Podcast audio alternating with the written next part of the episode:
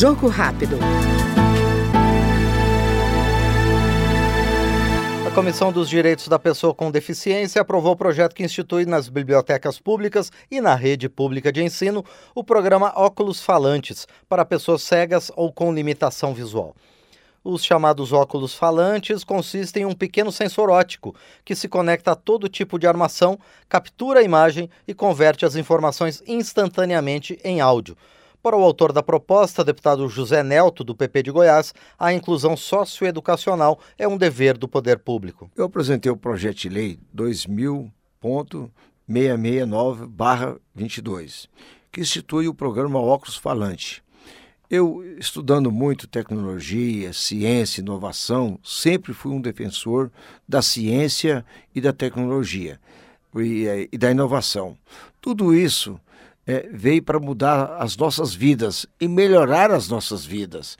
Foi criado no Israel o óculos falante. O que é o óculos falante? É um óculos normal que você pega aqui e aí tem um dispositivo que você pega esse dispositivo e coloca ele na armação do óculos. Ele, ele tem um sensor óptico, né? Que ele vai capturar a imagem aqui da folha de papel, a imagem do livro, isso converte na, as informações lá do livro que você está lendo é, instantaneamente em áudio. E aí esse é, você tem um conector que ele será conectado no seu no seu óculos. E aqui até posso mostrar para você. Está aqui o óculos esse conector aqui. Ele está, será conectado no óculos. E aí você recebe é, imediatamente as informações através de um pequeno alto-falante que será localizado é, acima do ouvido.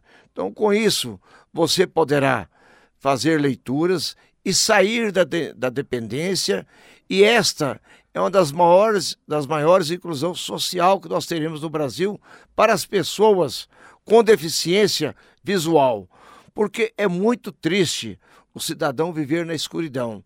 E muito triste ele viver na dependência de outras pessoas.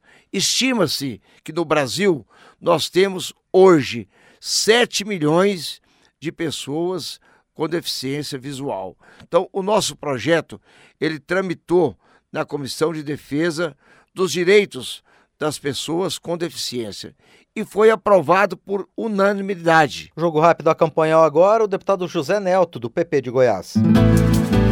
Jogo rápido.